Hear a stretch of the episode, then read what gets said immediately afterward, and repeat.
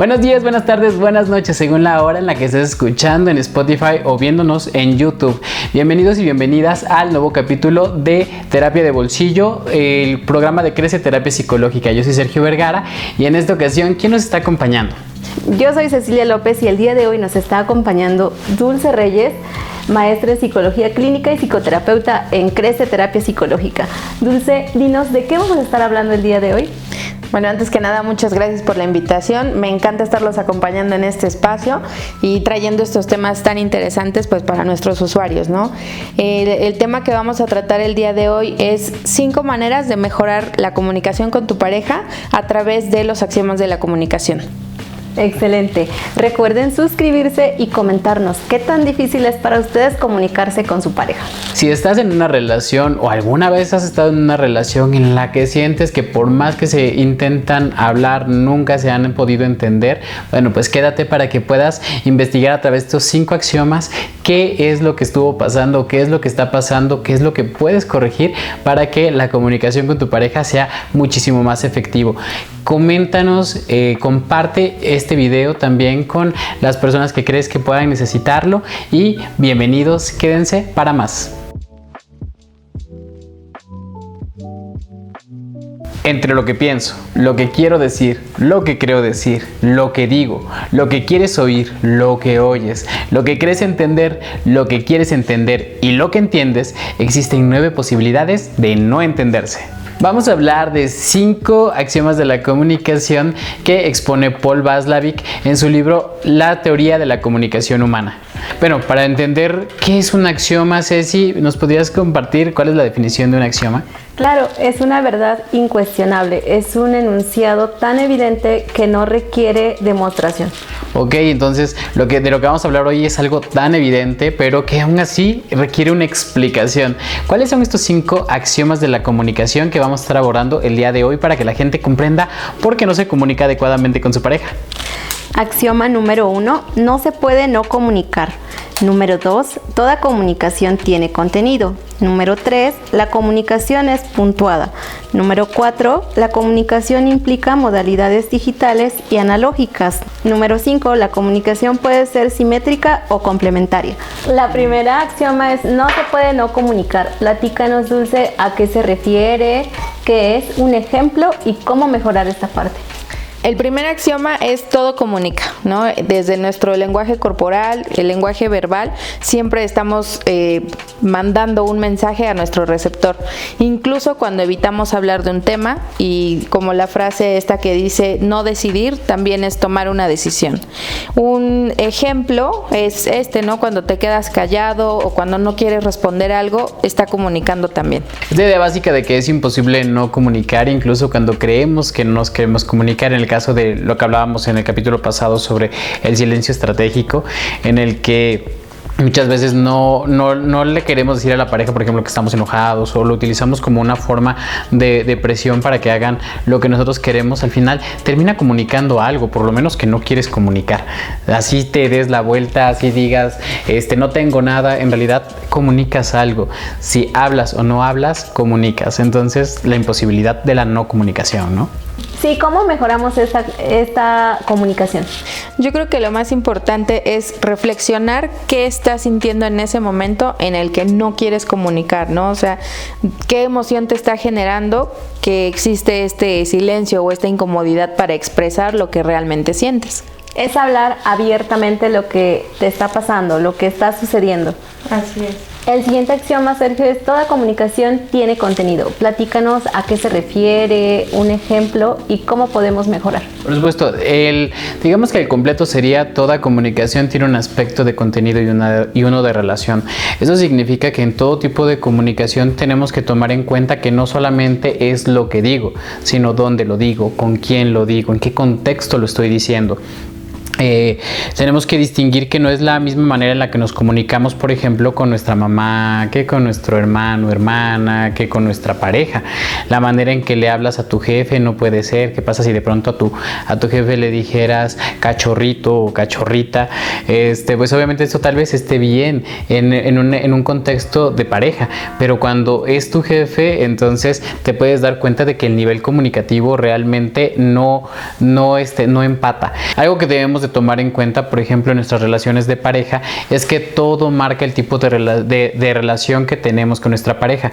En este caso, la relación califica el contenido, es decir, la manera en la que tú y yo nos llevamos califica lo que yo dije, hace que, tú lo puedas interpretar. Imagínate que te digo que estamos mal, que estamos enojados y yo te digo algo así, algo, un comentario sobre, sobre tu blusa. Y entonces en ese momento pudieras tú interpretarlo como si te estuviera criticando, te estuviera juzgando, porque nuestra relación en este momento no, no, no, no fuera positiva. Pero si la relación fuera positiva, es probable que lo tomes como un halago, que lo tomes como un cumplido. Entonces todo, eh, tenemos que tomar en cuenta la manera en la que nos comunicamos con las personas. Para poder mejorar este aspecto de, de la comunicación, de, de hacer que coincida la relación, con el contenido es tomar en cuenta, es preguntarte. Una pregunta que puedes hacerte para, para saber si te estás comunicando adecuadamente en el nivel correcto de, de relación y de, y de contenido preguntarte si lo que estás diciendo va adecuado al contexto en el que están, con las personas con las que, está, que están rodeados o rodeadas, que, de pronto este, tal vez la forma en que se lo dices eh, enfrente de su mamá pueda tomarlo de una manera diferente que si se lo hubieras dicho a solas. Todo esto realmente afecta y lo primero que, tiene, que tenemos que hacer es desarrollar una conciencia sobre el tipo de comunicación que estoy haciendo. Si acabamos de pelear y le digo algo, es probable que se lo tome de una manera muy negativa.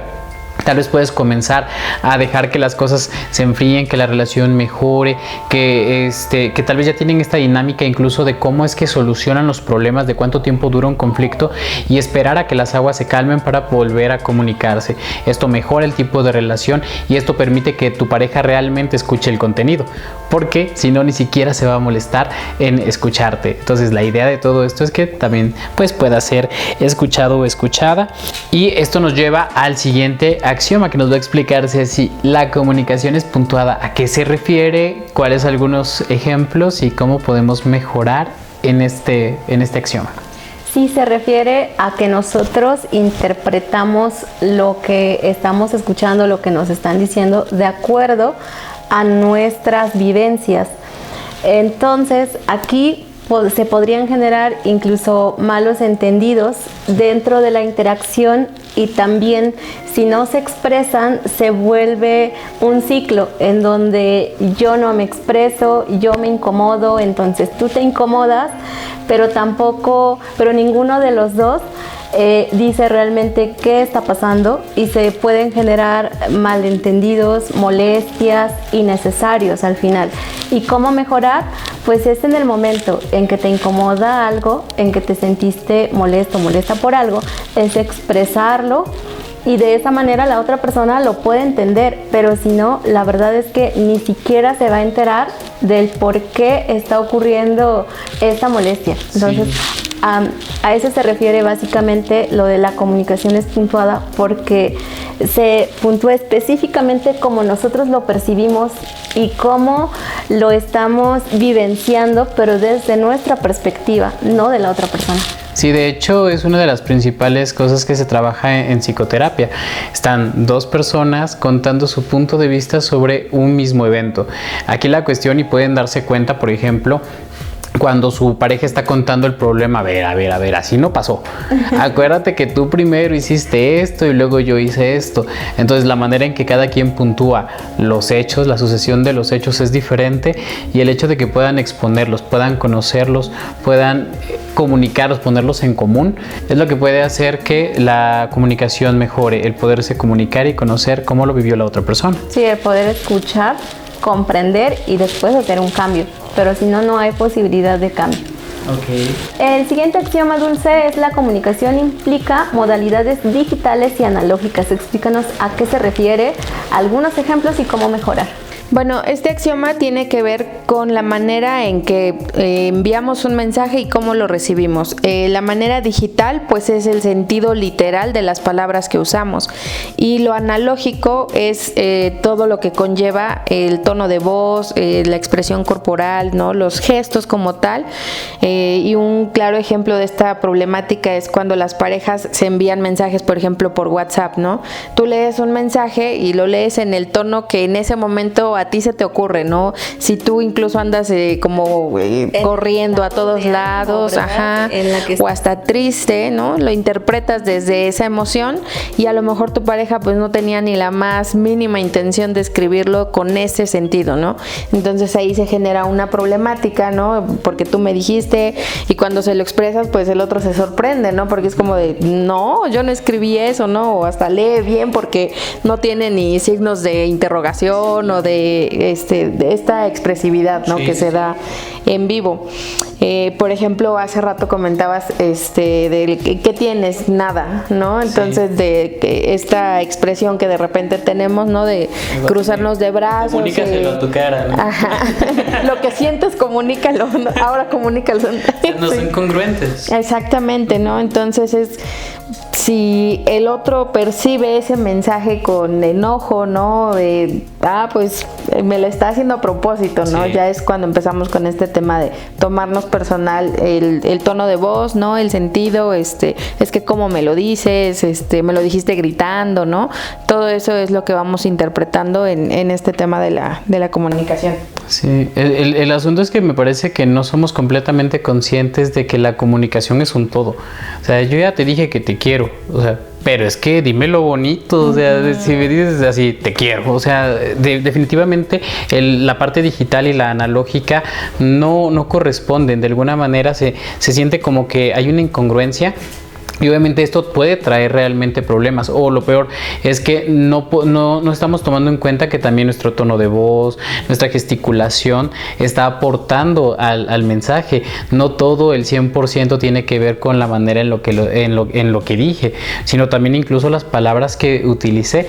Tal vez para mí esta palabra significa. En alguna ocasión me pasó, por ejemplo, con un amigo que este, con, una, con un grupo de amigos, por ejemplo, la costumbre era hablarnos, digamos que en un sentido un tanto más eh, pesado, quizá puede ser que la palabra pueda ser incluso una grosería para referirte a un amigo, pero en este contexto de amigo, pues obviamente, este, y la forma en que lo dices es, es amigable, se acepta, pero ¿qué pasa cuando de pronto a una persona le dices que esta misma palabra, pero este, con un tono diferente, en este tono como de enojado, pero que él no entiende que esto es una broma que tú haces con otras personas, entonces el sentido, eh, y no saber después por qué se enojó, bueno, es porque desconocemos que la manera, eh, lo que utilizamos, la parte analógica, este, ayudó a que se hiciera un malentendido sobre lo que realmente quería comunicar.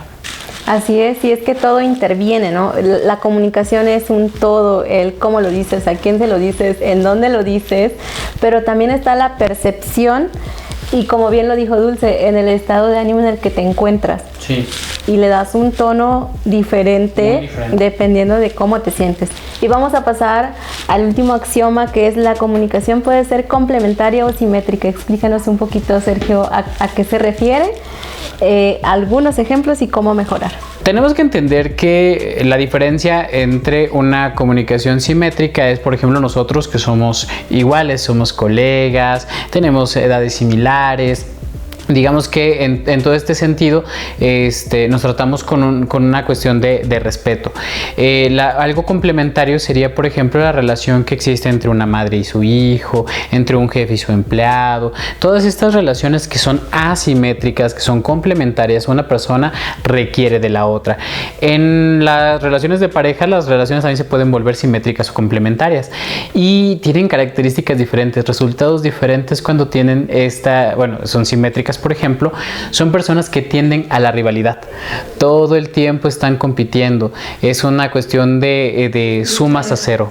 y lucha de poder. Así es, luchas de poder en donde eh, estas personas lo único que quieren es que la otra persona no gane.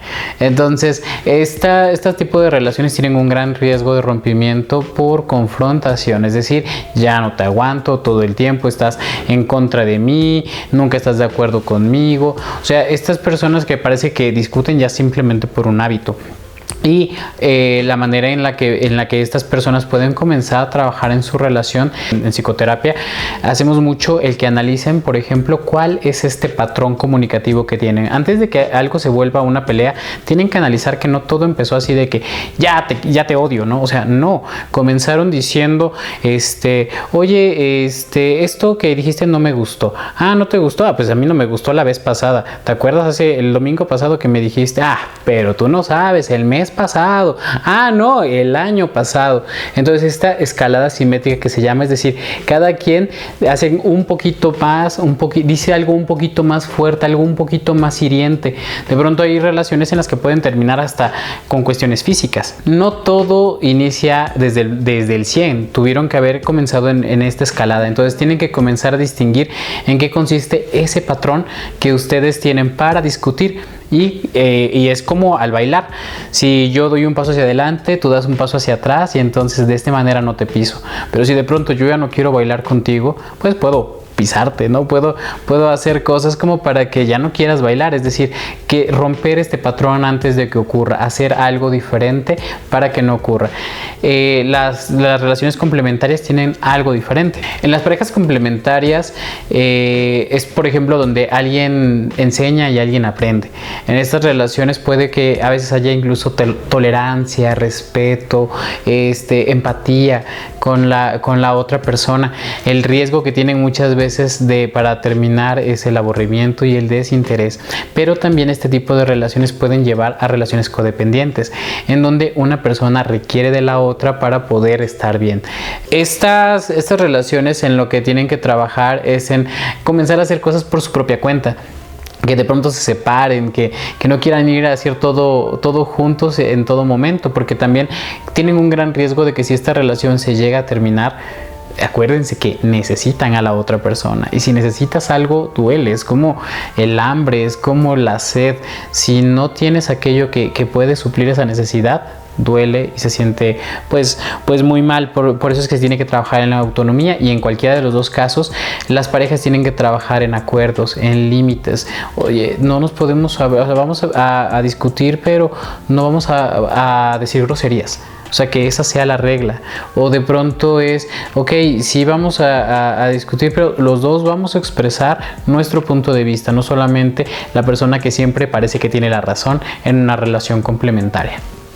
O en la simétrica, ¿no? Que es en donde, no, yo tengo razón, no, y, y está esa pelea constante, ¿no? Así es. Y que se puede tornar violento, ¿no? O sea, ya el hecho de, mejor no digo nada porque ya sé cómo se va a poner, ¿no? Entonces ya no expresan exactamente lo que quieren decir y es violencia, ¿no? Realmente. Hemos visto a lo largo de este capítulo de estos cinco axiomas que realmente, aunque se supone que son eh, cosas evidentes y que no necesitan ningún tipo de demostración, en realidad son difíciles de comprender.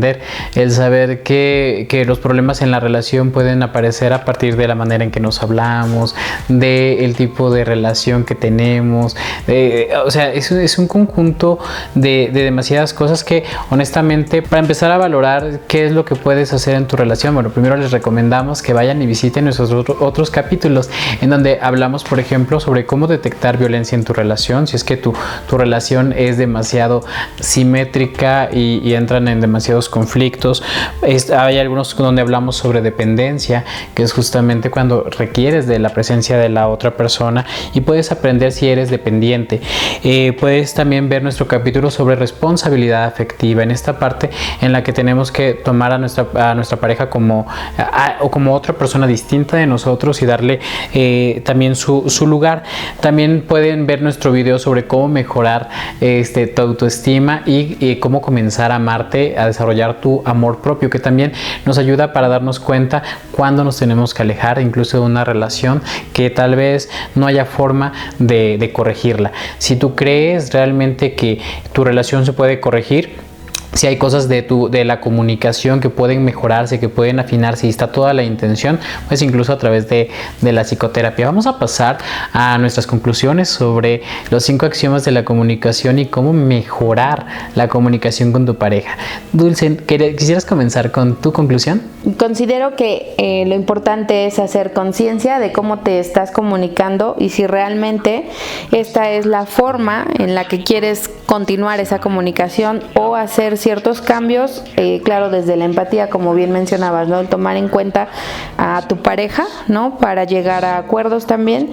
Y pues una de las recomendaciones es el proceso terapéutico, ¿no? Porque muchas veces no las logramos identificar o no sabemos cómo cambiarlas. Eh, excelente conclusión, Dulce. ¿Cuál es tu conclusión, Ceci?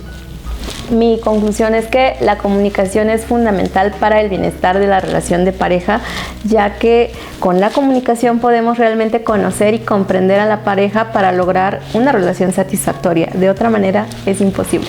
Sí, primero que nada, sí, definitivamente sus conclusiones me parecen eh, muy importantes sobre el hecho de, que tienes que decidir si la, la situación actual de tu relación es la ideal y qué es lo que quieres cambiar, como dice Dulce. Y también de, eh, ver que la calidad de la comunicación definitivamente habla mucho sobre la calidad de, la relación de pareja en sí mismo. Entonces sí es un factor muy importante. Por mi parte me gustaría eh, decir que la comunicación es algo difícil. O sea, es algo difícil que se tiene que aprender con la, con la práctica porque de manera natural no, no lo traemos ahí improntado de que sí existe algo analógico, algo digital. Realmente todo eso se aprende con la práctica de saber no, me lo dijo con un tono diferente. Se me hace que si está enojada a pesar de que dijo que no estaba enojada, aprender a distinguir, aprender a ser consciente, este no, me parece que este no es un buen momento para hacer mención de esto.